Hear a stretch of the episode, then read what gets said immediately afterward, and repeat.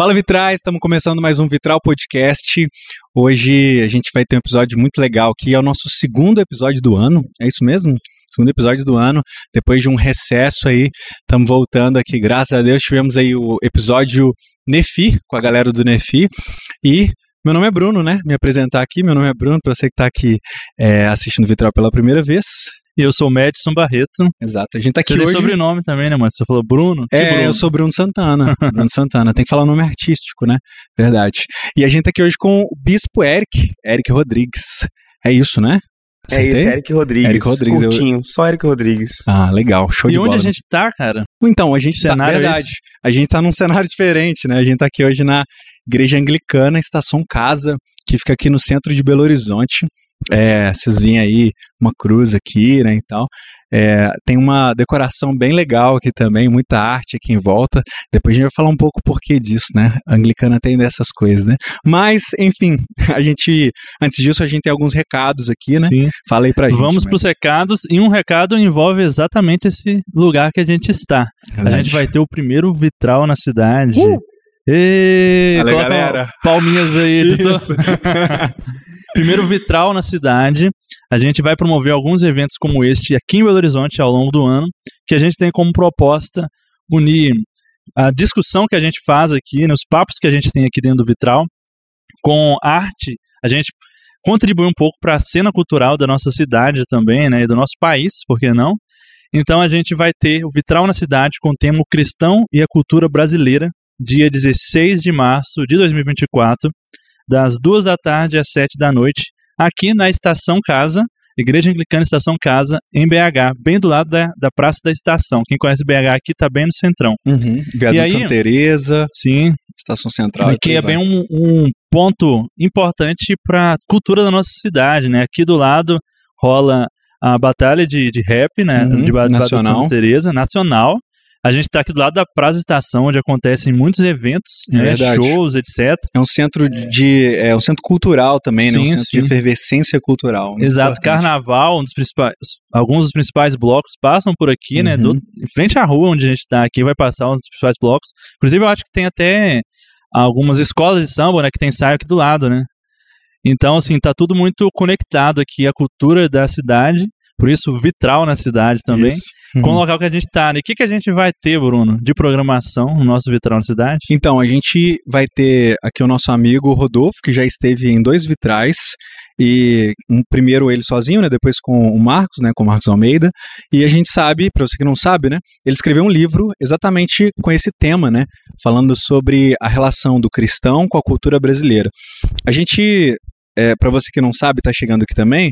O tema do vitral é a relação do cristão com a cultura, né? Como que ele se relaciona com a cultura, é, com a profissão, com a religião, enfim, com outras religiões também. Tudo isso a gente busca conversar aqui. Por isso a gente traz pessoas que estão falando sobre isso, que são relevantes, né, nas suas áreas.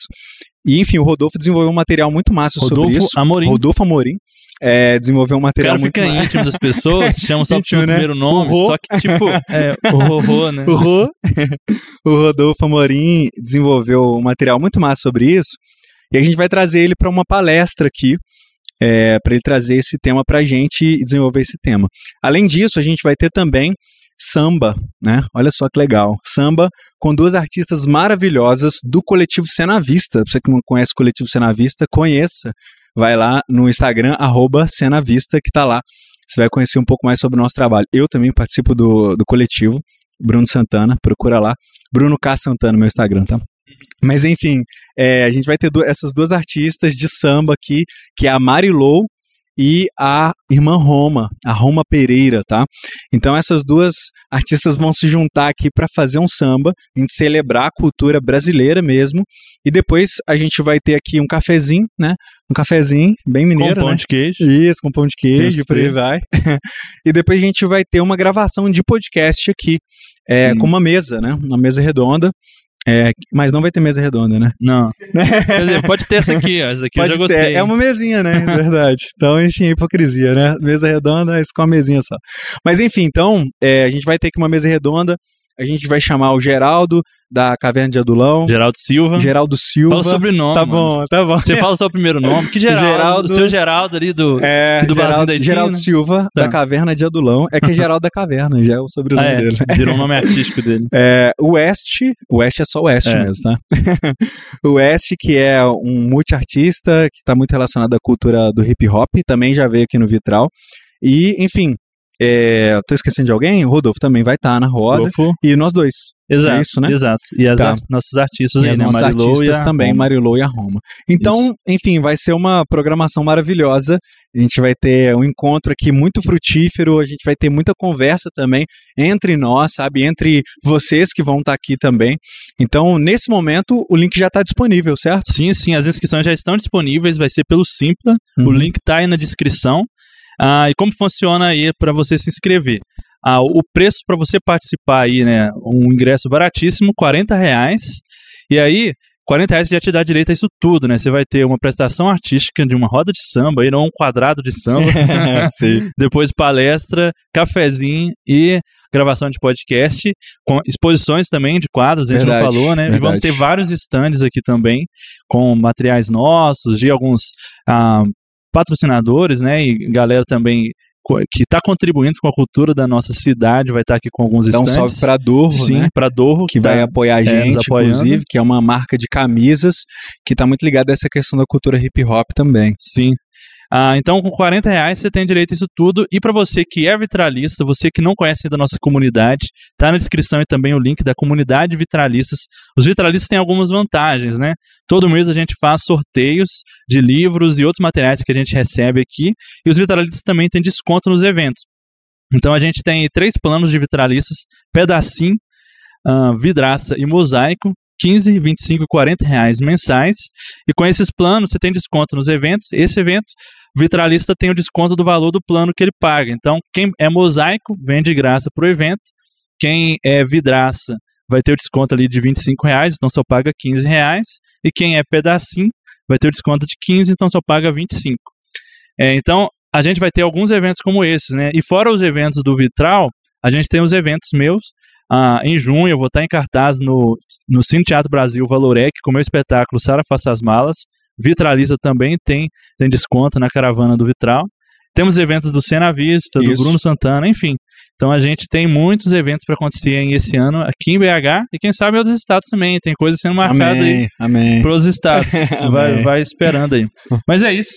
É isso. Vamos pro convidado. Então, galera, fica atento, já tá todos os links aí na descrição. Participe da nossa comunidade de vitralistas e se inscreva pro Vitral na cidade, dia 16 de março, 2 às 7 ah, da tarde aí aqui em BH. Beleza? É isso. Falamos pra caramba, hein? Tá aí, aí, tá aí ainda, Eric? Não dormiu não? aqui, tô Dormiu não? aqui. Me deu vontade de vir, hein? Vai estar Vem, incrível vem, isso, hein, cara? legal. Vem, por favor. Você tá lá em Vitória agora, é, né? logo ali. Isso, É, logo ali. Santo. Final da linha do trem aqui, né? É verdade. Pra eu pegar o trem aqui, Só você pegar desce aqui na porta. aqui. Aqui, Que ó. é trem mesmo, inclusive, é, literalmente um trem, né? É, E o trem lá chega trem. pertinho da minha casa mesmo, da igreja, assim. Então, Olha aí, Não, que não isso, tem já sai desculpa na mais. porta. Já pelo sai na amor de Deus. Qualquer, qualquer 15 horas de viagem, você tá aqui. você tá aqui. Mas então, pessoal, a gente tá aqui recebendo o Eric, falei aí, Bispo Eric, é, Bispo Eric, né? Poxa, e aí? Queria que você falasse, se apresentasse um pouco pra gente, é, talvez para as pessoas que não estão acostumadas aí, né, com essa nomenclatura. Bispo, pastor, mesma coisa. Como é que funciona isso também? Já, já vamos introduzindo esses, esses, esses assuntos aí. E, mano, tenta falar mais de frente, assim, pro Quietinho microfone, por favor. Isso aí. Tá bom. Olha, é isso. Eu sou o Eric Rodrigues, eu sou bispo anglicano, da Igreja Anglicana no Brasil. A Igreja Anglicana, como muitas outras igrejas históricas, é uma igreja episcopal. Que então o governo da igreja funciona a partir dos bispos. Os bispos são figura, figuras muito importantes da ecle- eclesiologia anglicana. Eles são os guardiões dos cânones, eles são os guardiões da liturgia anglicana, e eles têm o privilégio de fazer outros pastores e sagrar outros bispos. E todos os membros de cada igreja, de cada paróquia, ele é confirmado na fé por um bispo. Então, um bispo é muito atuante na igreja anglicana. E eles são feitos por necessidade. Então, quando tem muitas, muitos pastores que necessitam de supervisão e pastoreio, muitas igrejas, aí se elege um novo bispo. Então, os pastores mais antigos, eles são assim, bispáveis. e tem uma série de critérios para que um bispo possa, é, um pastor possa ser um bispável, e ele é eleito tanto pelos, pelos leigos, né, pelo, pelo povo da igreja, quanto pelos pastores também. É um critério longo, assim, mas é isso, um bispo, ele é um supervisor, ele é um pastor de pastores e do povo também, e tem algumas é, funções na vida pastoral da igreja que é um privilégio, uma honra dos bispos executarem. Então não é só um cargo administrativo, mas também administrativo, pastoral, espiritual. É muito importante no pensamento e na vida da igreja anglicana a figura de um bispo. Legal. E mas e aí como funciona assim? Você é bispo responsável por que região? Porque assim você é do Espírito Santo, né? Você você é bispo daqui de BH também? Sim. Como é que funciona assim, essa regional? É assim, a igreja anglicana, ela é uma igreja que se organiza geograficamente. Então, você tem a igreja nacional, digamos assim, ela é uma província. E essa província é subdividida em dioceses, que são regiões geográficas. E aí tem o bispo diocesano, tem o bispo provincial e os bispos diocesanos. Essas dioceses podem ser muito grandes. Tipo, a minha diocese tem mais de 40 igrejas. Então a gente tem bispos auxiliares. Eu sou um bispo auxiliar. E a região sudeste é minha responsabilidade. Então, todos os estados do sudeste, eu sou bispo do sudeste. Entende? Apesar que, assim, olha, a gente sagra bispos para a igreja de Cristo. Então, o bispo, onde ele estiver, ele é bispo no Brasil e no mundo. Mas você tem responsabilidades específicas com uma região, entende? Mas os bispos são bispos da igreja de Jesus Cristo com responsabilidade geográfica. E o Sudeste é minha responsabilidade. Eu, os bispos hoje na nossa província, eles têm igrejas locais. Então eu estou é, pastoreando e como reitor de uma igreja local em Vitória, no Espírito Santo. É, eu sou pastor, reitor dessa igreja, mas todas as igrejas do Sudeste são supervisionadas por um bispo que sou eu. Massa. É, eu ia perguntar dessa questão, porque você é pastor de uma igreja local também, né? É, é, é assim geralmente também? Tem essa, essa duplicidade, né? Você pastoreia pastores, mas você também pastoreia uma igreja, especificamente. É, hoje, na nossa província, é assim. Todos os bispos têm igrejas locais. E no resto do mundo, não. Cada província tem uma forma própria de se organizar só que a gente, no nosso caso, a gente percebeu que os bispos tendem a ficar muito burocráticos quando não tem uma igreja local. E então eles, todos os bispos já foram pastores, mas alguns são bispos há muitos anos, 20, 30 anos, e há muito tempo ele não está na lida com a igreja local, assim, lidando com equipe de louvor, discipulado, casas irmãs e senhoras da igreja, pensando no ministério infantil. Então ele vai dirigir um outro pastor que está vivendo isso e essa distância pode perder o, o, o time, assim, sabe? O, conselhos práticos e úteis para esses pastores. Então a gente prefere hoje que os bispos tenham igreja local. Para não perder esse cheiro também de ovelha, assim. Porque ele pastoreia outros pastores, mas não é assim, não é todo domingo ele tem culto com esses pastores, entende? Então fica muito em reuniões, encontros para discipulado, e acaba perdendo um pouco do cheiro de ovelha, cheiro de igreja é, do fazer teológico de olho para o povo. Então a gente colocou os bispos é, pastoreando as igrejas locais. Legal. E aí, voltando um pouco, né, ou voltando muito, aí é, a gente quer saber um pouco mais sobre a sua história. É, como é que você chegou a esse lugar é, de hoje estar tá pastoreando uma igreja, de estar tá pastoreando outros pastores? Você sempre foi crente? É, nasceu sempre em berço evangélico, é, é, sempre foi anglicano. Você sonhava conta... ser bispo quando era criança? Isso, Nossa, é. não. Você fez faculdade de bispo, né? Tipo assim. Ai, gente, ó, lá no, volta lá no começo. Ó, eu sou de Valadares, Minas Gerais, então eu sou mineiro, então tô sempre em casa aqui. Show de bola. E, Aí, e torcendo muito aqui pelo, pelo Vitral, essa bênção que o Senhor tem dado para Minas Gerais, eu acho, não só para BH, né? E a cena à vista, que eu acho que é uma resposta assim de do coração e do clamor de muita gente como eu, lá no interior de Minas, querendo ver coisas novas, florescendo o reino de Deus. Então, muito feliz em estar hoje aqui, contribuindo, nem que seja de forma pequena aqui. Mas eu sou mineiro de Valadares e eu nasci na igreja metodista wesleyana. Meus pais são cristãos evangélicos, converteram antes de eu nascer, e numa presbiteriana, e foram para a Igreja Metodista Wesleyana depois, e eu nasci lá. Fui apresentado lá depois de alguns dias de nascido, e enfim, fiquei em paz lá até chegar à adolescência. E eu já estava andando de skate, envolvido com bandas de punk rock em garagem. Misericórdia. E... mas eu nunca estive fora da igreja. Nunca desviei. Me perdi dentro da igreja, mas nunca estive fora, entendeu? Mas eu nunca sonhei ser um pastor, mas sempre é, senti um certo ardor missionário assim, no coração. Sabe aqueles cultos clássicos assim que tem é, culto de missões, aquelas bandeirinhas?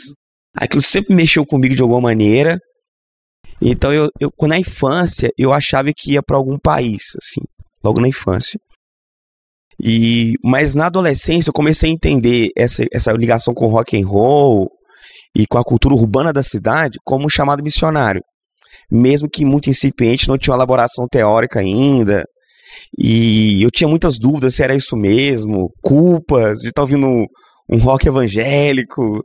Minha mãe perguntava, filho, mas o que, que é isso? É tão estranho pra gente, né? Mas as pessoas começaram a converter, começaram a entender que era Jesus.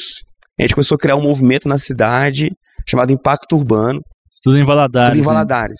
E inspirado, inclusive, acontecia em Belo Horizonte, aqui já com a caverna de Adulão, é, desde os anos 90, né? Então, eu me lembro que foi uma revolução para mim receber um fanzine, que é aquela revistinha feita de xerox e colagem, e que e não tinha internet e se enviava pelo correio. Eu recebi isso lá em Valadares e era feito aqui, o zine chamado Zec, Zac, né? Ah, feito sim. pro pessoal da Caverna do Lão. Aham.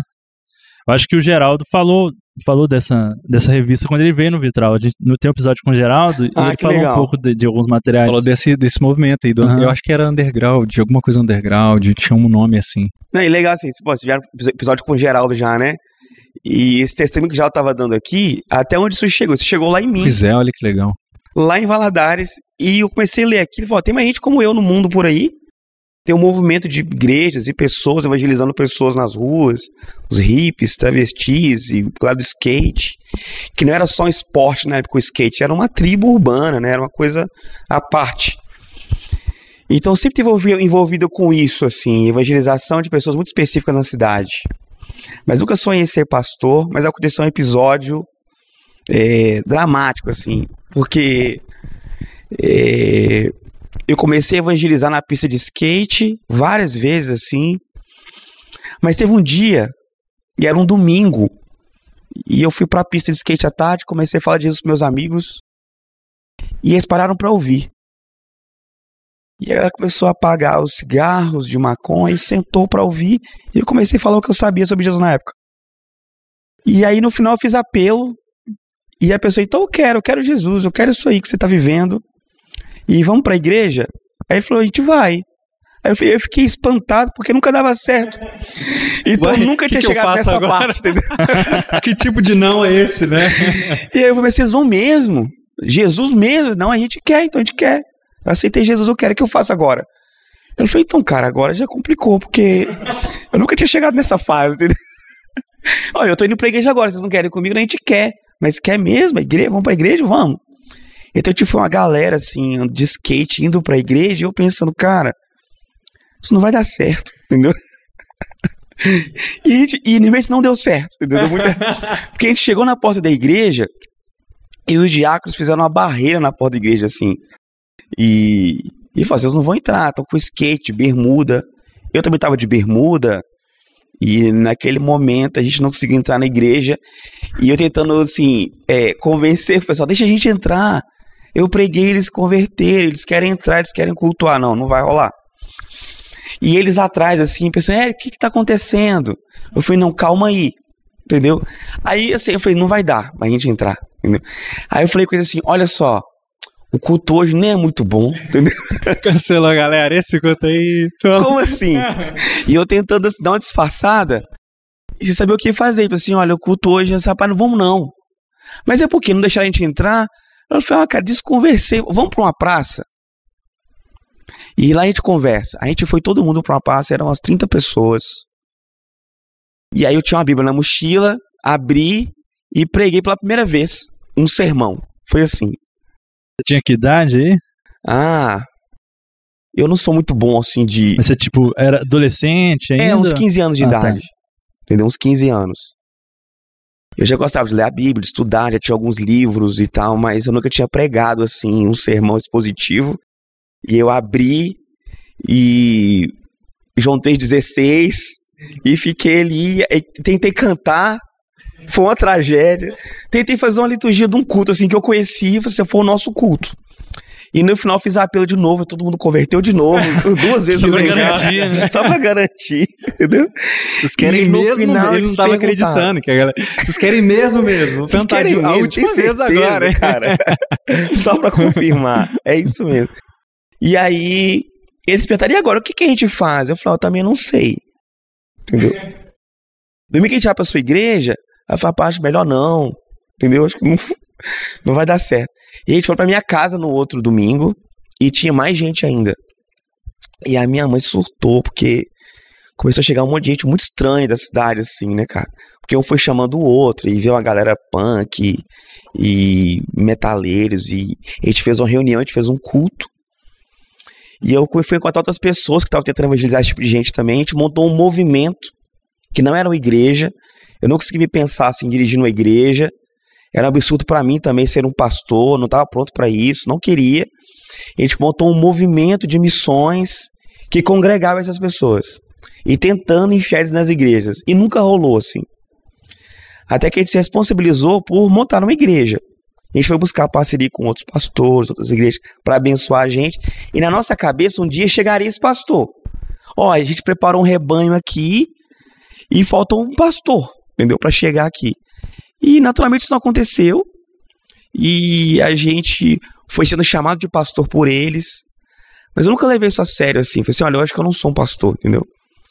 Nesse meio tempo eu fiz seminário de teologia na Igreja Metodista Wesleyana e fui viajar para conhecer outros grupos como esse, para tentar entender o que fazer com esse grupo aí.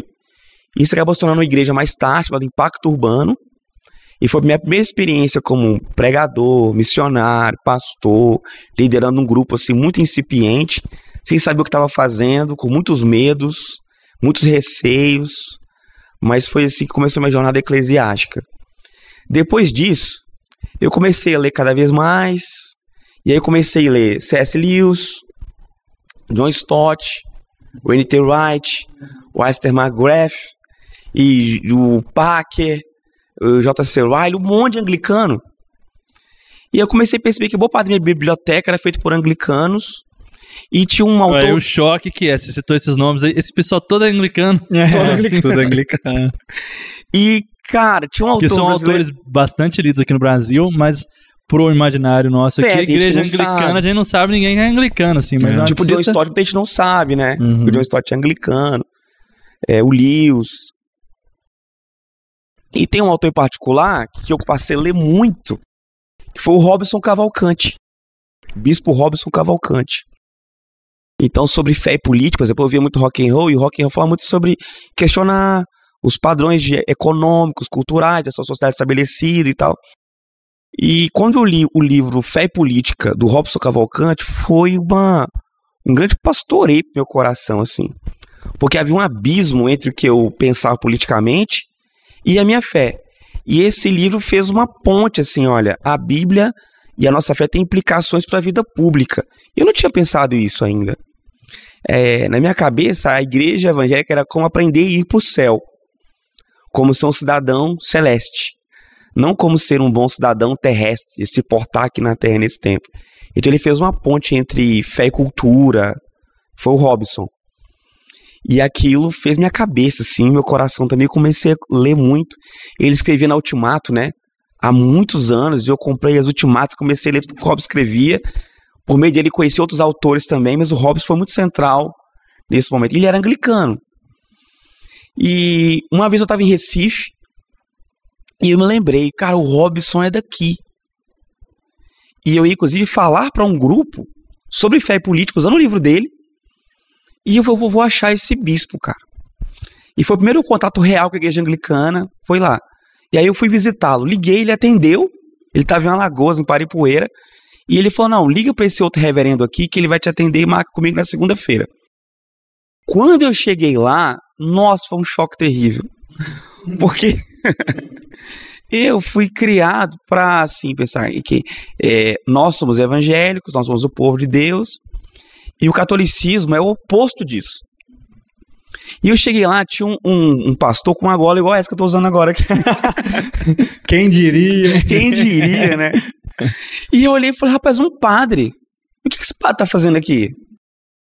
Aí eu. Eu só vou lá evangelizar o padre, né? Aproveitar que ele tá aí. tipo isso, cara. E aí na hora eu travei, assim, cara, mas e e esse padre aí? Esse padre é o secretário do bispo, entendeu? E aí eu vi na foto, assim, atrás dele tinha foto de vários outros bispos, todos com gola, assim. E a igreja tinha uma cruz, assim, muita coisa que eu não estava acostumado. Esse simbolismo da tradição cristã, histórica, assim. E eu achei um absurdo. E na hora que eu entrei na sala para ver o Robson, eu não tinha visto ele ainda. Eu só lia, Ah, você nunca tinha visto nenhuma foto dele. nada. Não tinha ideia da aparência, cara. E quando eu vi ele, eu falei, rapaz, ele também é padre. Mas que um monte de padre é esse? E eu falei, gente, acho que ninguém sabe disso não, que esse cara é padre. Eu vou ter que contar isso pras pessoas. Você, você sabe que o é um- padre? Detalhe importante. hein? E eu enchi ele de perguntas, assim, nesse encontro. Foi um encontro muito bom, o Robson muito inteligente. E ele me, me- eu fiquei inquirindo ele sobre isso. Por que, que você usa essa roupa? Você é católico romano? E ele riu, fez café pra gente. Aí a gente conversou uma tarde inteira, uma longa conversa. E essa conversa foi, assim, muito importante. Porque ele disse uma coisa pra mim que ficou marcada, assim. Você tem uma fé genuína, mas muito desorganizada. Entendeu? Você conhece muito pouco sobre a sua fé. E ele me deu várias porradas, assim. E ainda me deu um livro. Lê isso aqui. Começa do começo, entendeu? E você sabe muita coisa e sei de ponta solta. Assim, você já estava falando, já estava pastoreando há muitos anos, né? Palestrando, dando aula, pregando em um monte de igreja, um monte de lugar. E ele falou assim: ó, Você, você. chegou a ser consagrado pastor na, na Fui. igreja wesleyana?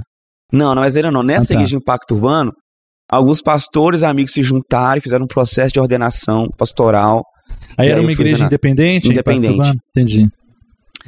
Depois da igreja anglicana, tudo isso aí não teve muita validade, teve que passar por tudo de novo, entendeu? E que eu amei para passar por outro processo. Mas eu, o Robson foi essa ponte para chegar no anglicanismo, assim. Eu levei ele em Vitória algumas vezes para palestrar, para dar aula, e ele começou a me discipular, eu e minha esposa, por e-mail. Entendeu? A gente não tinha Facebook, WhatsApp, nada disso nessa época, então por e-mail ele mandava muitos textos e a gente já falava como é que a gente estava, e ele respondia, nos pastoreava. Depois ele enviou dois reverendos para ficar na minha casa 15 dias e cuidar da gente, e nos ensinar teologia, e o que era o anglicanismo, e coisas que a gente não conhecia, tipo a patrística. O que era a teologia patrística, a teologia medieval, escolástica, e uma parte da teologia reformada que eu também não conhecia, que era um conhecimento muito estreito sobre o, o pensamento reformado. Então, é, e aí a gente se apaixonou pelo anglicanismo, entendeu?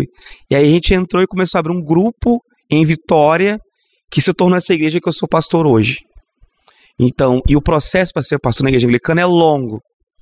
Então você tem vários períodos probatórios, provas, estudos, é, laudos psicológicos que você precisa ter. É, sua esposa precisa escrever cartas dizendo que apoia, que você está apto a isso. Nossa, toda denominação começar a fazer isso aí, Nossa, vai cortar, Cortar na 90%. metade, ou menos, né? Não sobrar nada. Não é um processo perfeito, mas é muito robusto, assim, é, e teológico também, e muitas sabatinas para ver igual o seu chamado e também o seu calibre teológico, para ver se você tem condições de chegar lá. Não, legal. Vamos. é, eu, eu até queria entrar mais especificamente assim nisso. Eu acho que pra galera que não conhece a anglicana também, ter essa noção de que. Porque imagina uma pessoa que não tem contato nenhuma, né? Nenhum com esse outro tipo de espiritualidade, etc. Eu acho que as pessoas às vezes acham algumas coisas assim. Acham que é uma coisa nova, sei lá. É, eu até zoei com, com o Jaime, né? Quando ele gravou com a gente, tipo assim, mas um pastor com alargador, cheio de tatuagem. O que, que é isso, né? Isso é uma coisa nova, né? Será que isso é aquela galera que tá trazendo um negócio novo, né? Então, assim, pra, até para essa galera entender eh, também, assim, mais especificamente, como que é esse processo, é, primeira coisa, segunda coisa, você começa fazendo o seminário, como é que, se hoje eu quiser ser um pastor anglicano, como é que funciona isso? Ó, vou tentar criar assim, o, o passo. Sim. Geralmente o que acontece é Sete que... passos para ser um pastor Sete anglicano. passos são Exato. pastor anglicano, entendeu? Eu sei que tem isso por aí, tem gente que coloca no Instagram assim, ah, eu sou um teólogo anglicano, mas você tá em qual igreja anglicana? Não, nenhuma. É porque eu penso como anglicano, isso não existe, entendeu? A igreja anglicana é uma igreja, é uma instituição. É, Então o processo é assim, você é um membro batizado, confirmado numa igreja, uma liderança clara para você e para as pessoas, tu vai liderar alguma área da igreja e você geralmente vai se tornar um ministro leigo, um ministro local. Para ser um ministro leigo, um ministro local, você vai passar por uma conversa com um psicólogo da diocese dizendo que você está apto a liderar pessoas. Mas esse psicólogo é um psicólogo, tipo, um psicólogo anglicano no sentido de. Ele tem algum tipo de instrução específica dentro da, da igreja anglicana? Ou é um psicólogo, formação normal? Então, assim, tem essa possibilidade também. Tipo assim, a gente tem um psicólogo da diocese, escolhido pela diocese, que entende o que acontece na igreja, que vai avaliar. Essa pessoa não tem condições de liderar ninguém. Entendeu? É, Então, para proteger a igreja e a pessoa de frustrações, ele precisa de um lado psicológico. Mas isso é muito legal, viu, cara? Muito importante. Porque às Sanidade vezes, é importante, gente. Sanidade é muito importante. Cada pastor maluco, né, Cara, cara? é, tem. E eu acho que também essa questão, assim, é, tem muitas pessoas adoecidas, né? Sim. E adoecem outras pessoas, ou pessoas com traços muito claros de autoritarismo, sei lá, que, que poderiam, em uma conversa, assim, isso poderia ser é, é, percebido, Porque né? a pessoa não é um manipulador Sim. contumaz, que ele não é um tirano, que ele não é uma pessoa com sonhos pessoais é, a- que passa por cima das pessoas para chegar lá. Então, Uhum. identificar isso é importante, que ele não é um... Tem gente que é um grande líder, que você fala assim, "Você- ah, esse cara tem traços de psicopatia. Uhum. E como é que ninguém percebe isso? Então ele precisa passar por isso. E também tem um grupo de, formado por três pastores escolhidos num sínodo para averiguar o chamado dessa pessoa. Que não é o seu pastor local. Então, porque você pode pegar aqueles que você mais gosta e subir na hierarquia. Não. São pastores, três pastores de outras igrejas, três outras igrejas, que vão averiguar isso e mandar para o bispo uma, um parecer, Averiguar como? Tipo, uma conversa? uma eles- conversa. Ah, sim. conversa com perguntas e tal. Eles podem conversar com outras pessoas também se precisar, mas eles vão escrever de forma anônima, assim, de forma anônima, não, de forma eh, velada. O, o candidato não lê o que, que é escrito, entendeu? E eles podem dizer, olha, essa pessoa não tem menor chamado para isso, entendeu? E, e aí fala, ó, irmão, obrigado. Na próxima vez a gente conversa melhor. Mas aí manda para o bispo, entendeu? E aí o bispo autoriza, fala assim: olha, ele pode ser o ministro local. Que ele é um leigo só com um cargo na igreja, gente. Tipo, entendeu? E isso aí não exige formação? Não. Hoje a gente exige que esteja pelo menos matriculado no seminário. Ah, tá. Porque o seminário, ele não é só para formar pastores. A gente quer que os ministros de música tenham um seminário, que os artistas da igreja tenham um seminário, que os líderes tenham um seminário para conhecer a teologia da igreja, o que é bom. Então não quer dizer que ser seminarista é um passo para ser um pastor. É um passo para entender de teologia só. Mas o ministro local tem que estar pelo menos matriculado, ele passa os documentos enviar a matrícula do seminário. Tem que estar ativo. É, ele é um bom ministro local, assim, olha, ele tem alguma vocação? Tem. Então ele vai virar um postulante, que seria tipo um, um, é, um aspirante em outras igrejas. Um postulante. Ele está postulando às Sagradas Ordens. A postulância, ele passa por tudo isso de novo. Entendeu? É, averiguações, entrevistas. Aí a, o, o pastor dele tem que escrever uma carta recomendando. A junta paroquial, que é um corpo de líderes dessa igreja, administrativo, também tem que fazer uma carta recomendando. Ele vai ganhar um pastor tutor para acompanhar ele nesse período. Ele tem várias leituras para fazer, fora o seminário, leituras próprias para esse postulante. E essa postulância dura é, de seis meses a dois anos, dependendo do caso. Então ele já ficou aí como, como ministro local, às vezes um, dois anos, postulante mais um, dois anos, para aí ser um pastor ordenado. Que aí ele passa para ser um diácono e ele passa por tudo isso novamente. Só que aí tem entrevistas também teológicas, psicológicas. Aí nisso aí foi 12 anos.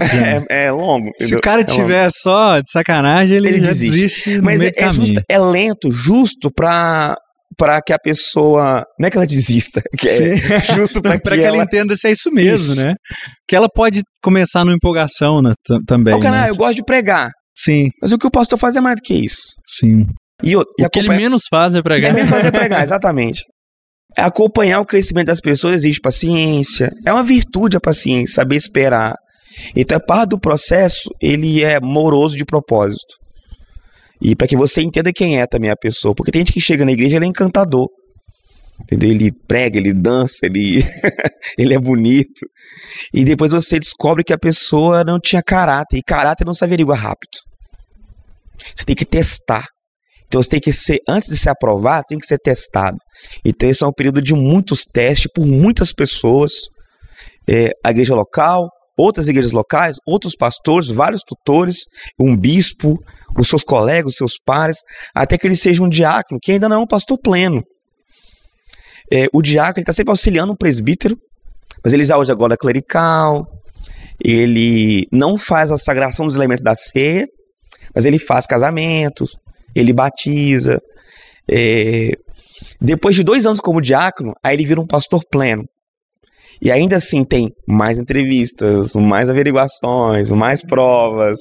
E aí ele vira um pastor mesmo, assim, que é um presbítero. Aí ele pode ser um reitor de uma igreja, estar à frente de uma igreja. Aí se passou longos anos. Então, quando o pastor ele termina esse processo, ele é um pastor mesmo. O processo é feito para isso, assim. Ele não é um aventureiro. Ele já foi experimentado, ele já, foi- já decepcionou, já animou, já desanimou, já foi traído, já chorou muito, já sofreu um pouco as dores do ministério. Então ele é um pastor de verdade, assim. Agora, dentre os pastores, os presbíteros, ele não vai virar um bispo. O bispo é se houver uma necessidade. é, os pastores mais antigos têm que ter muito tempo de ser é, ordenado presbítero, né? E todos os, os, os presbíteros vão eleger um novo bispo. É um processo longo. assim. Muito massa. Eita. Entendi. Então, mais algumas coisas aí, assim, é, anglicanas, né? Você falou aí gola clerical, né? Que você se escandalizou lá quando você viu o reverendo lá usando também. Qual que é o rolê da gola, clerical aí? É, eu, inclusive, eu lembro de ver numa postagem sua, tipo assim, alguém perguntando, mas é um padre isso? Como é que é? e aí? Como é que... E outra coisa que eu queria também perguntar é sobre essa questão histórica, né? Isso que eu acabei de falar, né? Das pessoas acharem que é algo novo. E aí? Ou é católico? E aí? Como é que é? Ó, a gola clerical, essa gola aqui específica chama gola protestante.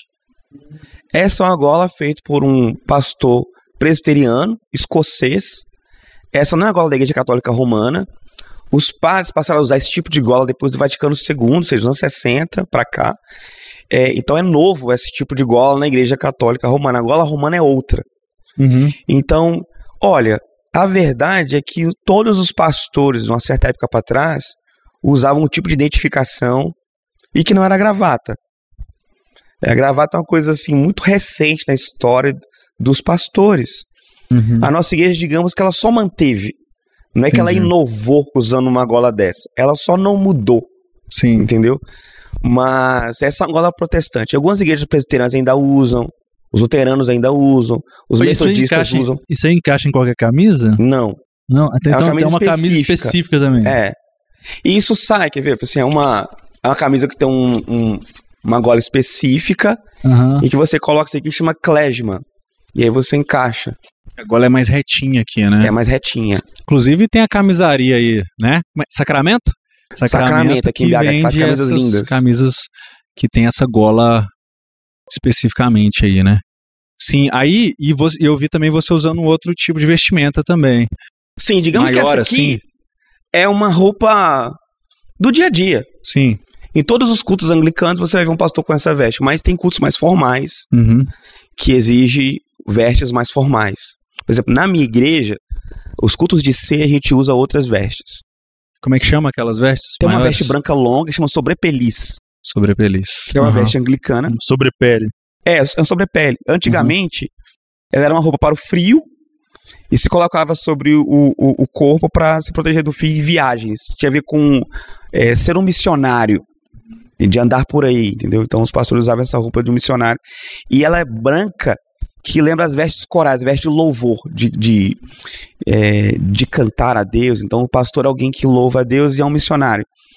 E existem outros. Existe um tippet, que é um tipo um echarpe preto, chamado de echarpe do pregador também. É essa coisa do peso sobre os ombros, da responsabilidade. Aquela que dá a volta aqui? É Isso. tipo uma aqui. faixa que se joga Sim. sobre os ombros assim. E ela costuma ter também a, o bordado de onde a pessoa estudou teologia, Hum, da faculdade que ele fez, da formação acadêmica. é o peso da responsabilidade da pregação. Isso. Que legal. A gola também tem um símbolo de, assim, de é, pureza, Uhum. bem de onde sai a voz. Assim. Você tem que pregar o evangelho puro, não suas ideias, opiniões, e uma coleira também. Uhum. É um compromisso assim, eu estou preso, amarrado à pregação do evangelho. Uhum. Que doideira, hein? Nossa, muitos símbolos, né, cara? É, e, e, e a igreja anglicana especificamente tem, tem muito isso, né? Assim, relacionado ao, à- à igreja também e etc. A própria cruz também, né? O que mais aí de símbolo que você acha que é importante falar, assim, que é importante pro anglicanismo e, e um pouco da história desses símbolos aí na história da igreja? Ah, acho que é legal saber. Se a igreja anglicana, ela acontece em três momentos históricos. Uhum. A fase celta. Os celtas eram um povo pagão que se converteu em certa época da história e criou o cristianismo celta. Muito particular, muito bonito. E tinha. Não sei se você viu o desenho celta, eles são sempre trançados. Tipo assim, a minha cruz celta, que é uma cruz celta, cheia de tranças. E quando vê em filmes celtas, as tranças no cabelo, os pães trançados. E tinha a ver com a teologia pagã deles, assim, que todas as coisas estavam conectadas e entrelaçadas. E quando eles conhecem a fé cristã, os- esses símbolos permanecem, porque eles percebem assim, era isso. Então Jesus é ele que conecta todo esse emaranhado que é a realidade. Então ele já tinha uma fé que trazia para o culto pagão frutas e elementos da natureza, e eles continuam trazendo depois de serem cristãos, porque é o senhorio de Jesus Cristo sobre todas as coisas. É exatamente isso. E aí coloca-se uma cruz, e a cruz celta é isso, né? O círculo em volta. Então, a unidade de todas as coisas acontece na cruz. A cruz é o símbolo máximo que une todas as coisas e toda a realidade, a realidade como um todo. Então, a, gera uma fé muito simbólica aí. E aí tem a fase católica romana, a fase romana. O Império Romano é um que tem uma religião própria e onde ele chegava, ele impunha essa própria religião. Só que lá já era um cristianismo. Então, durante certo tempo, conviveu-se um cristianismo celta com o Império Romano. Até que chega um, um fatídico sino do sino de Whitby, em que se diz assim: é, vocês vão precisar, meio que forçadamente, serem também da Igreja Católica Romana. Ou vão morrer. O que, que vocês escolhem? Ah, o cara, pensando bem, vão virar romano, acho que é assim. Eu gosto até É, dessa. não é tão ruim assim, vamos virar Sempre romano. quis ser romano. Nada contra Romano, vocês, legal. não, entendeu? Aí entra a fase católica romana e depois lá na frente a fase protestante. Então nós somos uma igreja protestante, mas que não nasce na reforma. Nós somos uma igreja anterior à reforma, Uhum. entende? Que se reforma ao longo do caminho, mas é uma igreja que tem origem na reforma protestante. Então é uma igreja histórica, mas também é uma igreja contemporânea. Uhum. Que é aí que é um lance. Quer ver? Na minha igreja específico, e é bom saber as igrejas anglicanas não são todas iguais. É, existem uma, assim, linhas messas que nos unem, mas a liberdade litúrgica também expressões diversas. Então, a minha igreja tem muitos artistas, é, tem uma cafeteria como aqui dentro do espaço de culto. Então, tem sabor na liturgia, tem cheiro, tem textura. Então, tem símbolos muito contemporâneos e coisas muito antigas. Tem orações que a gente faz que são orações celtas, lá do século IV. Ao mesmo tempo que tem, é, por exemplo, no nosso Natal, por exemplo, tem samba, Uhum. entende? E tem essas vestes que são muito antigas e tem pessoas com roupas muito contemporâneas. Então a gente não acha que isso é muito próprio do pensamento anglicano, que sempre uma coisa é versus a outra. Então a gente não acha que tradição é versus contemporaneidade, que ou estou olhando para trás ou olhando para frente ou para o presente. Não. A gente acha que uma igreja saudável, ela sabe olhar no retrovisor e beber nessas raízes históricas.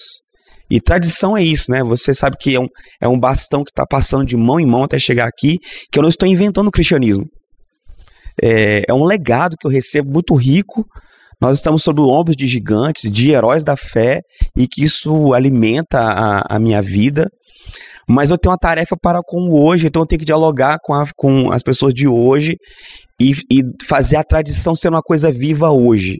Essas duas coisas andam juntas. Então, há uma riqueza simbólica de símbolos contemporâneos e coisas que vêm da tradição junto, desaguando no mesmo lugar. É, e eu brinquei dessa questão da aparência, né? E porque é legal ver vocês, por exemplo, com a com as vestimentas lá tradicionais, mas com a é, com estilão, né? Assim, ao mesmo tempo tá tudo lá, né? Assim, então eu acredito que tem muito disso, né? desse diálogo assim entre o contemporâneo e a tradição. Nossa liturgia né? tem slam, que é poesia de rua. Uhum. Né? A gente tem lá atletas de slam, poetas de rua que, que competem lá fora, mas a nossa liturgia também tem espaço para isso. No meio uhum. da celebração tem lá um, um kireleisso, que é uma oração antiquíssima da tradição cristã, e depois disso tem slam. Então tem rap, tem samba, e tem pinturas contemporâneas feitas por artistas contemporâneos. Nosso antigo espaço tinha grafite.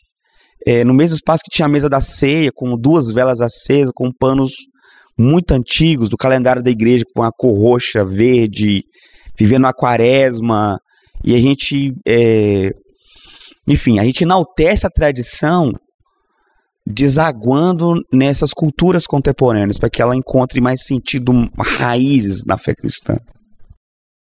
E tem um vídeo seu que eu achei muito massa que você fala essa frase, um pouco do que você falou aí agora, que é a espiritualidade, a nossa espiritualidade tem textura, né? Que é essa coisa de você viver a espiritualidade para além do, de um intelectualismo, assim, né?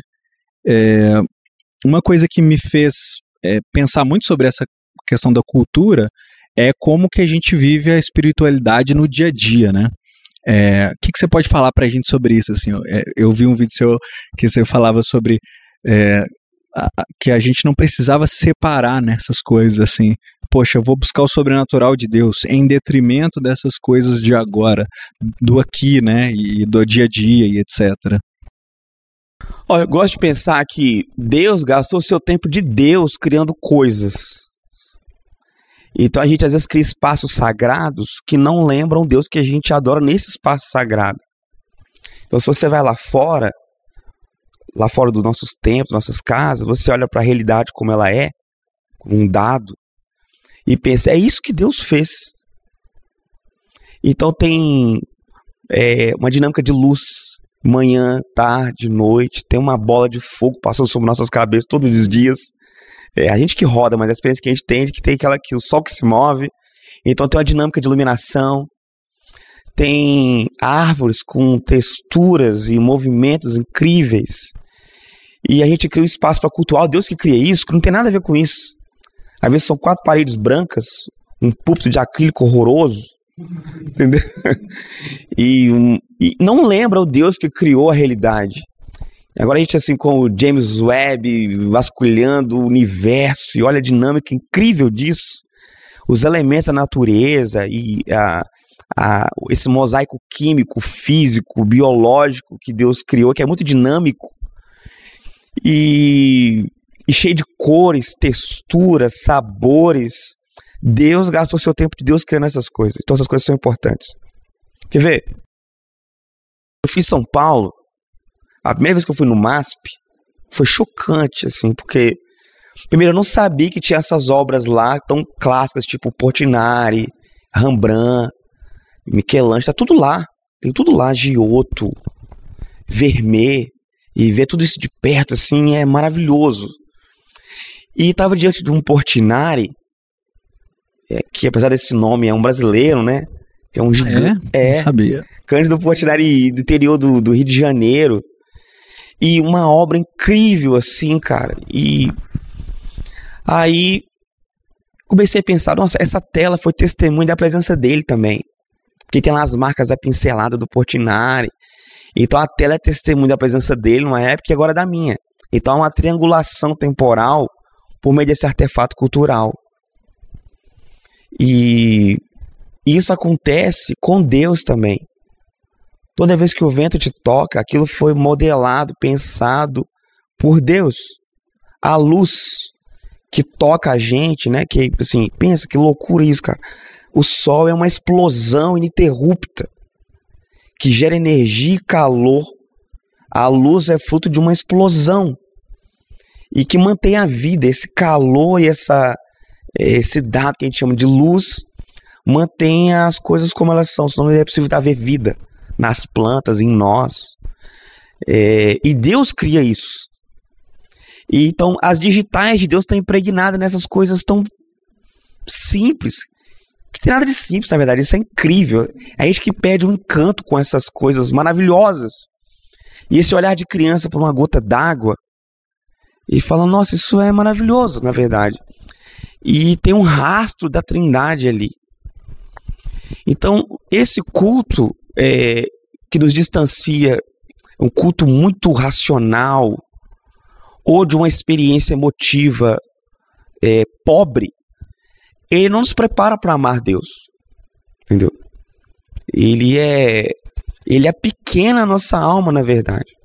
O culto deveria ser um espaço de reabilitação para você reaprender a desejar Deus como ele é então, se Deus gasta tempo criando luz, luz é importante, luz é uma coisa espiritual e sagrada para nós. E digamos que o templo que Deus criou para ser adorado é a realidade. Então, o culto deveria se preparar para amar mais a realidade e as coisas. Então, cada árvore desce, assim, aqui está um, um, uma mesinha de madeira, é, e a madeira, ela é uma obra de Deus. É uma instalação artística dinâmica que viva, biológica, acontecendo o tempo todo. E, por exemplo, hoje eu tava. Hoje eu tava tendo uma exposição aqui do Cildo Meirelles, no CBB. E as instalações do Cildo são incríveis, assim. Mas a árvore é uma instalação de Deus, assim. Existem muitas. E pensa quantos tons de verde e de marrom, e tipos de terra, tipos de argila, Deus gastou seu tempo criando isso. Então, isso não é coisa para artistas viajados, sabe? Mas tem uma intuição do sagrado. Quando alguém tá batendo palma para o sol, lá sabe, na, é, e ah, eu sou muito. É o tilelê. Tilelê, pode crer e tal. Mas tem uma intuição que tem algo sagrado ali, essa intuição tá certa. É que se o sol tivesse voz, ele falaria assim: ei, ei Isso aqui é sobre Jesus, é sobre Deus, sabe? Não é sobre mim. Mas que aquilo tem algo de sagrado e de santo, essa intuição está correta. E os nossos cultos precisam nos reabilitar para isso. Então, o culto precisa ser rico de forma sensorial também. Não é só um dado para entrar na minha cabeça. Precisa preparar a minha pele para amar a Deus. E o culto antigo era assim, na verdade, é que a gente foi empobrecendo, na verdade, sabe? É, tipo, a quantidade de degraus que havia na porta da igreja. Aquilo era uma teologia arquitetônica. Não tem necessidade de ter degrau ali. A necessidade é para que você eleve do chão comum da vida para entrar. E a, o tímpano, a porta, ela é gigante. E ela pega o seu queixo e faz assim, ó, para olhar para cima. Então você começa com o corpo entrar num espaço para adoração, entender quem Deus é. Os vitrais, né? Que só conta história dentro da comunidade, né? Assim, lá de fora, ele não, não conta nada. Porque o vidro, o chumbo, ele acende quando a luz do sol bate nele, e dentro da comunidade, com os irmãos, você entende as histórias. Fora da comunidade, a teologia cristã não faz sentido. Entendeu? É, então o vitral, ele, e, e ele é colorido. E a fumaça do turíbulo enchia aquele lugar, era muito dinâmico, era um espetáculo os gestos. Massa do turíbulo, explica o que, que é isso aí. Ah, é porque o culto cristão antigo bebe muito nas fontes judaicas, na liturgia judaica, que era uma liturgia longa e cheia de vestes e ritos e, e que tinha fumaça. Então, os cristãos adaptaram a, a, a liturgia judaica para criar um culto para esse para o Cristo, como máxima revelação desse Deus que era adorado. Então, tinha fumaça no culto cristão incensar a mesa da ceia. Então entrava-se num processional os pastores no meio do corredor, que no caso não existe isso mais, mas entrava-se e com a cruz na frente, ou seja, é uma caravana da cruz mesmo. aquele, aquele povo que seguia Jesus chegou aqui, guiado pela cruz e a Bíblia, e havia fumaça que dá um tom de mistério para o lugar, e a, o colorido do vitral batia naquela fumaça virava um espaço sensorial dinâmico, assim, que tem cheiro. Então você tinha uma memória olfativa do culto. É, o, o, o órgão de tubo que está dentro da igreja, a caixa de ressonância é a própria igreja. Então você está dentro de um instrumento musical e que tem, você senta, levanta, molha o corpo e toca os irmãos, outras vestes, outro tamanho de pé direito da igreja, fumaça, sons, luzes, para que você passe a amar Cristo não só com a cabeça, mas com a pele, com o coração, você inteiro participa do culto e eu acho que nosso, a gente nunca foi tão pobre o culto cristão como o nosso tempo contemporâneo. Assim, houve um empobrecimento da, da liturgia e do, da experiência sensorial na, na, na celebração litúrgica, assim. A igreja anglicana mantém algumas, muito, muitos símbolos ainda, e, e não é uma coisa nova, não é uma novidade, né? É assim, ela está mantendo a tradição de ser um culto multissensorial. Porque tem uma, uma questão do anticatolicismo também, né? Que é de uma de esvaziar a igreja de símbolos e etc, né? Assim, por parte da igreja evangélica, né? Eu não sei como sei lá, como é em outros países, assim, né? Mas pelo menos a igreja brasileira é, tem uma resistência muito grande, né? Eu, por exemplo, outro dia eu estava filmando um stories, assim, na, na minha igreja e, e aí eu até falei, assim, sobre a cruz, né? A gente tem a cruz, inclusive a cruz celta, bem, na, bem no, no palco, assim, né? No Lindo, bem atrás sinal, do culto, assim. é, acesa, uma cruz acesa, assim, bem para ver mesmo, assim, aquela coisa, né? E um amigo me perguntou um dia, tipo assim, cara, e aquele negócio da cruz lá e tal, mas aquilo não é coisa de católico e tal. É, e eu, eu fiquei pensando assim, como que se perde, né? Porque, tipo assim, a gente sempre foi na história da igreja o povo da cruz, né? E, o, e os símbolos, né? E o peixe lá da igreja da igreja primitiva, né, e tal. Mas essa, esse anticatolicismo tirou muita coisa da gente, né? E aí eu fico pensando que, assim, talvez, mas aí só talvez também, não sei. Talvez se as pessoas pensassem, soubessem, assim, que essa questão de esvaziar, né, é meio nova, né, que de abandonar esses símbolos e de negar esses símbolos é meio novo, né, tipo assim, não, não a gente não, não pode usar cruz, né, tipo assim, o cristão não pode usar cruz pendurada no peito, alguma coisa assim, é meio nova, né, talvez a galera fale assim, pô, será que? Mas não sei também, né. O que, que você acha disso? É, eu acho que é isso, acho que é, quem tem que explicar é quem parou de usar. entendeu? por que, é que você usa cruz? Não, a pergunta não é pra mim, não. Eu quero saber por que, que vocês pararam de usar, entendeu? Vocês Eu vou é tão responder assim agora, foi uma ótima resposta. Quem não é, usa, você que me explica aí, né? por que que vocês- E por que, que você não usa? E eu acho que tem isso, tem raízes históricas no Brasil. Acho que é um caso no Brasil que é mais agudo, eu acho mesmo, Uhum. porque nós tínhamos um Estado católico. Em certo momento, as igrejas protestantes não podiam usar símbolos que parecessem uma igreja. Tipo, o sino era proibido. Uma cruz no topo da igreja era proibido. E no mundo igreja, no mundo inteiro, igrejas reformadas, você tem os púlpitos Mas altos Proibido por quem? pelo Estado Do brasileiro. próprio Estado. O Estado. Entendi. O primeiro pastor a colocar um sino na igreja foi um pastor luterano, no interior do Espírito Santo, e ele foi preso. Preso mesmo. Assim. A polícia ia lá e prendeu. Você não pode usar isso.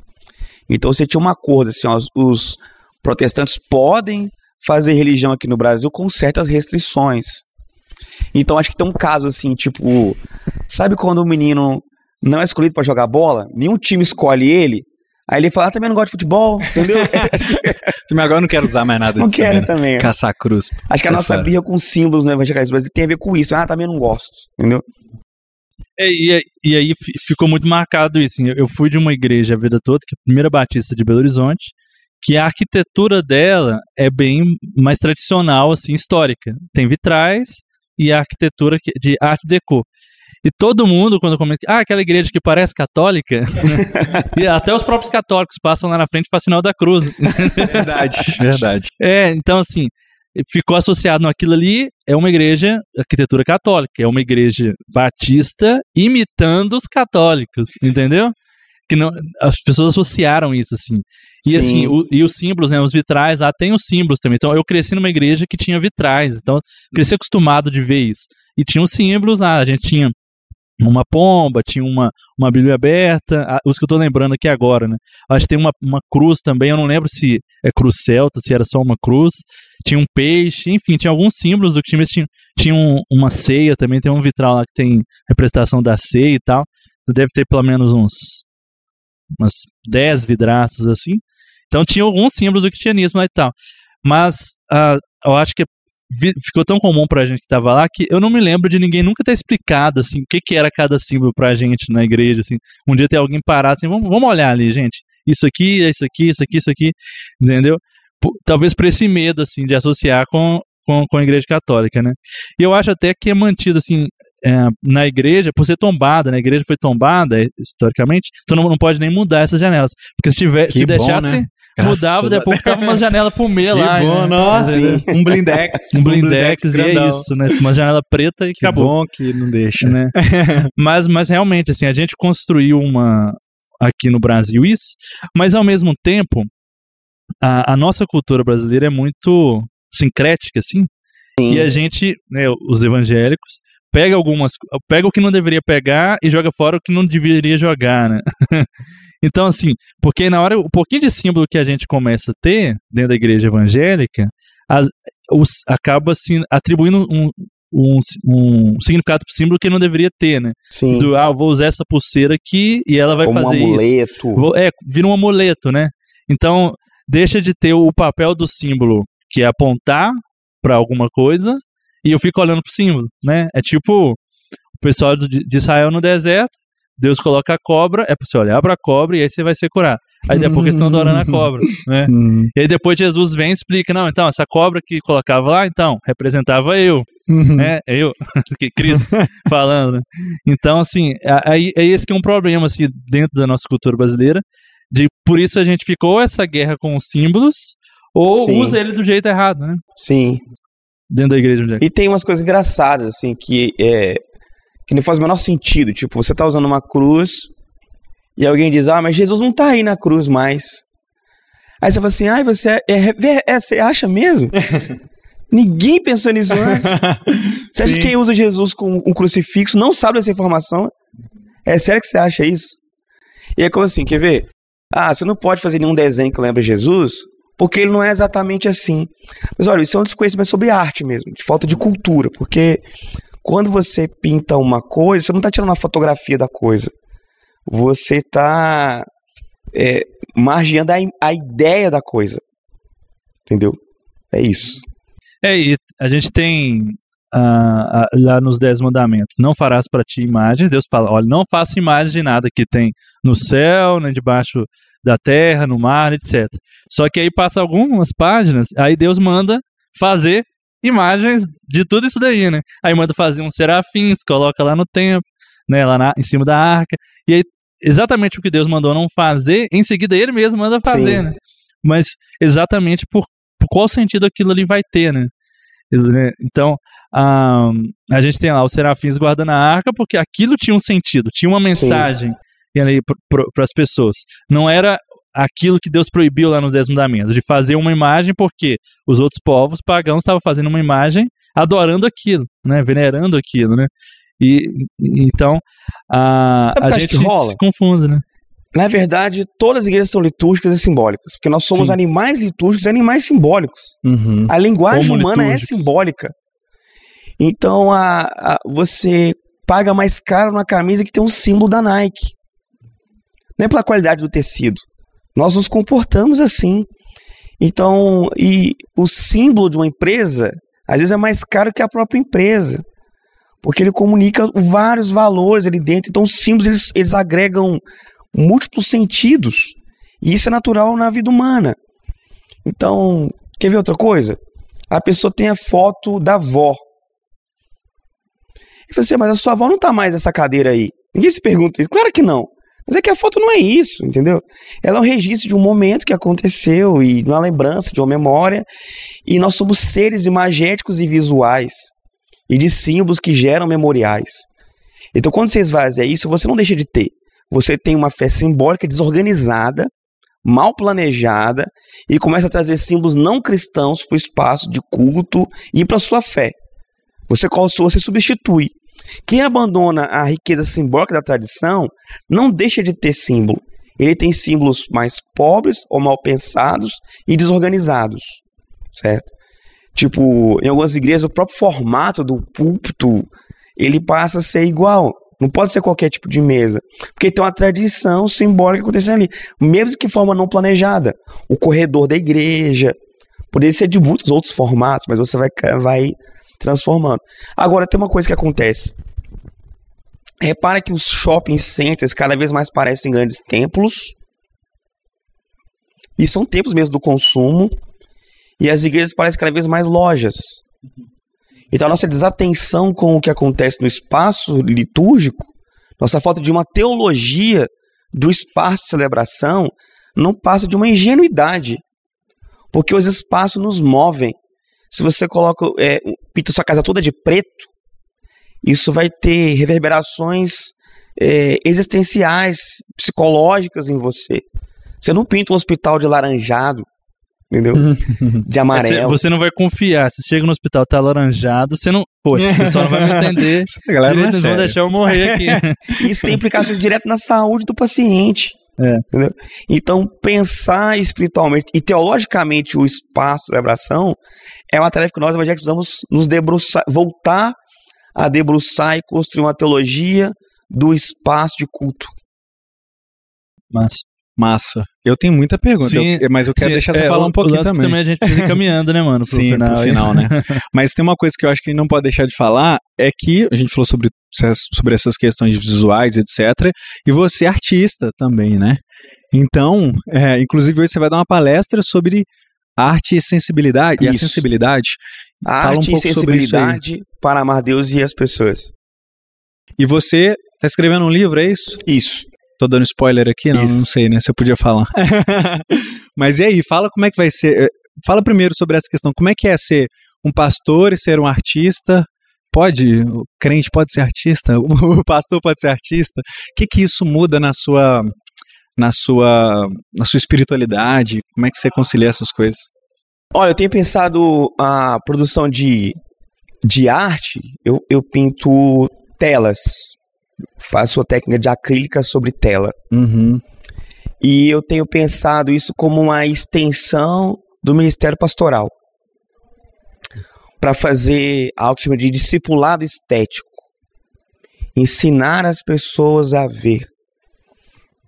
A fé não é só uma coisa para saber. É um jeito de ver. É preciso aprender a ver. E a gente está num mundo muito acelerado. E essa velocidade toda do nosso tempo não nos deixa ver os detalhes da vida. Quando você está com o carro acelerado, você não consegue ver detalhes. E essa fé que fala sempre assim de aceleração, acelera a sua vida e tal, isso tem, isso causa muita pobreza e pobreza estética também. Existe uma tarefa da igreja que é uma tarefa estética. É. Então existe uma dimensão da vida humana que é simbólico-estética. Existem é, tarefas divinas para o ser humano que só podem ser cumpridas com uma certa atenção estética. Então, eu tenho pensado essas pinturas, essa arte, como uma forma de discipulado. A fé cristã é, é ter alguém para amar. Entendeu? Não é só alguém para saber. E o mundo nosso, ele nos, ele nos pega pelo desejo. Então a gente tem que atuar no nível dos desejos com as pessoas, certo? Então você tem um monte de proposições na cabeça sobre quem Jesus é, mas isso precisa descer pro coração. Então é preciso que a gente não sinta mais o sol como um pagão. Que aquele, aquela coisa tocando a minha pele é um dado sobre o amor de Deus sobre nós. Que existe uma chuva de graça recaindo sobre nós o tempo todo, de forma ininterrupta. E que a gente precisa amar isso. Existe sensibilidade para isso. Deus nos vocacionou é, como seres que se comunicam, né? Parte da nossa missão relacional é comunicativa. Então, o uso das palavras, usar bem as palavras, é uma tarefa missionária. Por isso que a poesia é tão importante. Os poetas, eles são imprescindíveis no cumprimento da tarefa da igreja. Não é coisa dos jovens, da galerinha da igreja. Acho que é a primeira vez que eu uso na vida, hein? Você já ouviu isso? Essa- os poetas, essa frase é. Pode falar essa frase de novo? É pro corte aí. É, Eu não me lembro exatamente.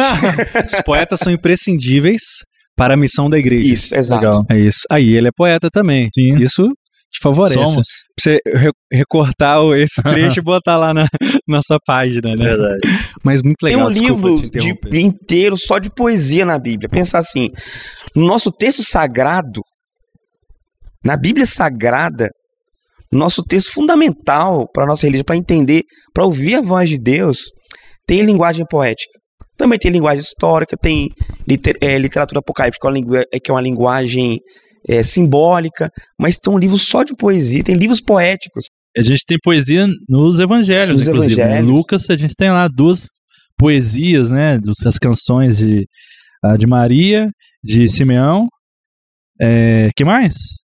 Que tem lá? Tem, tem pelo menos umas três poesias, assim, de Zacarias, né? É, Magnificar, Zacarias, né? Isso. E os profetas, em sua maioria, são poetas.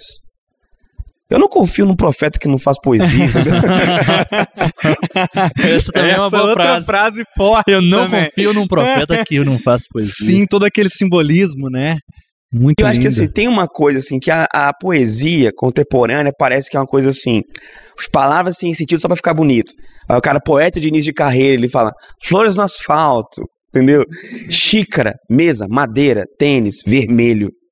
É isso, galera. Fiz um- Vocês Valeu. é que não são profundos o suficiente pra entender. Então eu sei que tem essas brincadeiras modernas na poesia, e várias escolas, mas a poesia por si só, o lirismo na linguagem, é quando a, a linguagem humana chega no seu ápice para comunicar coisas que são tão densas e tão importantes e tão bonitas que uma descrição fatídica, como se fosse uma bula de remédio, não dá conta. Por exemplo, como é que eu descrevo o amor?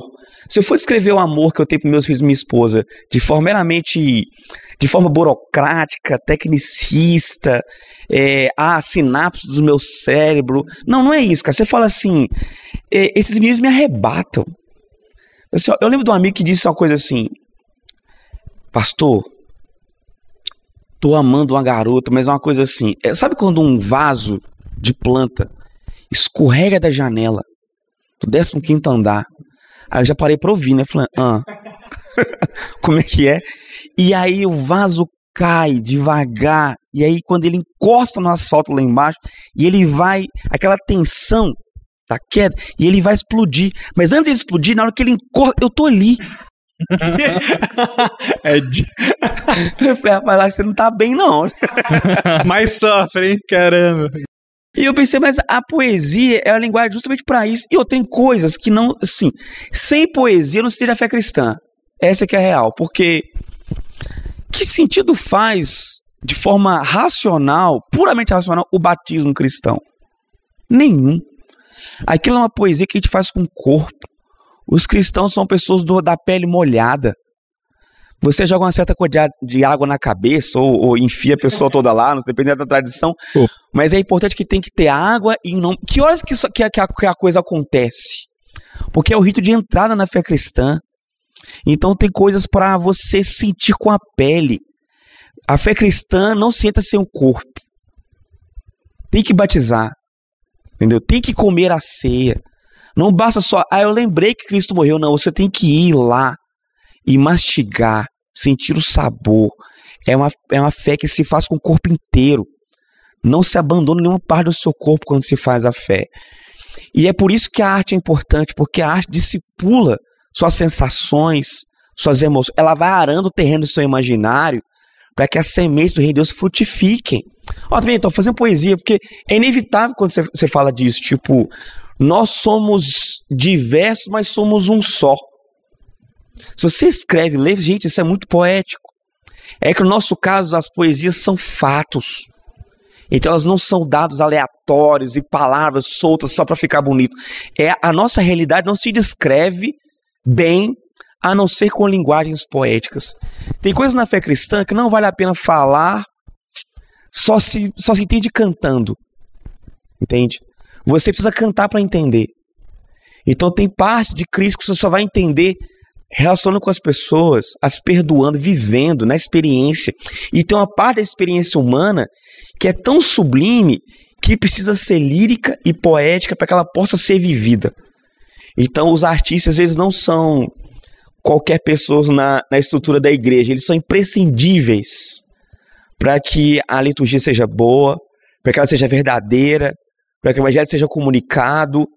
É, houve uma época que os sermões, tipo do Padre Antônio Vieira, que entraram para o cano da literatura nacional, de tão robusto e bem construído que aquilo foi.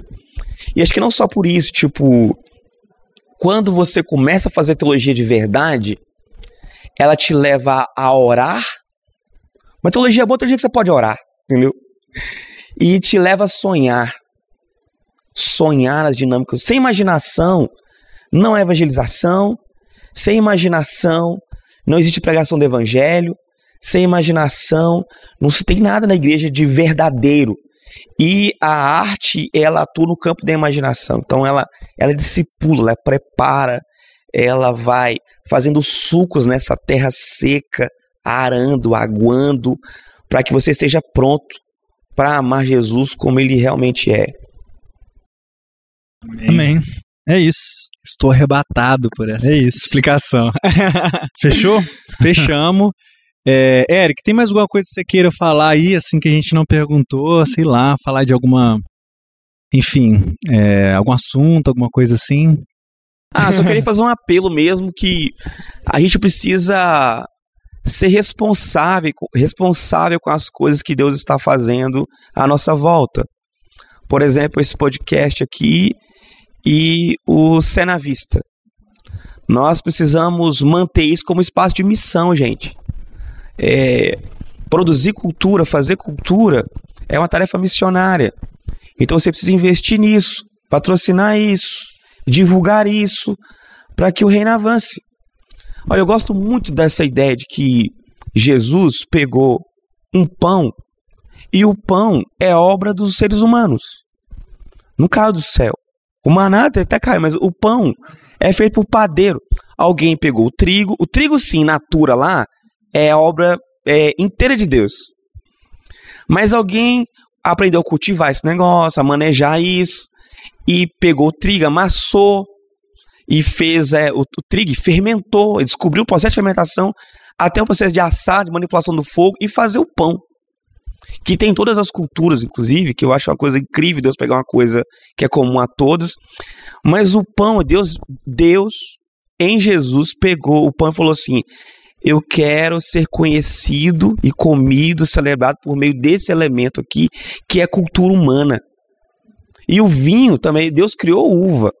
Vinho é coisa que nós criamos. É um elemento da cultura. Poderia ter celebrado a ceia ali simplesmente com um cacho de uva e um ramo de trigo. Chegar assim, esse aqui, é isso. É água ou água, né? Pra, pra, tipo, não, não, vou usar poderia. só elementos que o próprio Deus criou. Vou pegar esse aqui. Aí como essa uva aí, e isso, é o Isso. meu sangue. Isso. Como esse pedaço de E de trigo, trigo, aí, isso, né? Mas Passa não um foi o que ramo ele de fez, trigo na né? cabeça de alguém aí, É. sei lá. Isso. Não, ele pega a cultura humana. E imagine que privilégio o pão que alguém fez, o próprio Deus, o Senhor, uma pessoa da Trindade, alguém que é eterno, que não tem limite de tempo, a mão que sustenta toda a realidade por sua própria vontade e amor, pegou uma coisa que um ser humano criou e falou: olha, vocês vão me encontrar, vão me, eu vou estar com vocês, comam pão, tomem o vinho. Isso é maravilhoso. Então, quando a gente produz cultura, é, Deus usa isso também. Fala, eu também vou usar isso aqui.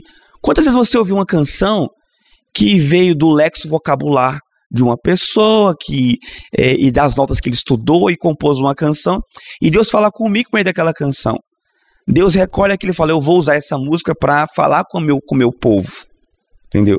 Então, quando a gente produz cultura, Deus está atento aí, está nos usando. Então, tem coisas de Deus sendo reveladas por meio desse movimento que vocês estão fazendo aqui. O reino de Deus está avançando. Então, eu- a minha deixa final aqui é um apelo que vocês sejam é, mantenedores, nutram, sejam empolgados e sonhem e multipliquem para que essa cena cresça, para que Deus seja revelado de forma específica nesse lugar, porque no fim de tudo vão haver vários tribos, povos, é, para mostrar quem Deus é. Então existe um jeito de conhecer a Deus que só o povo nesse lugar, com esse sotaque, pode conhecer e revelar. Existe um dado revelacional de Deus que é regional, que só os mineiros podem evidenciar isso. Então existe uma tarefa mineira na missão do reino de Deus, entendeu?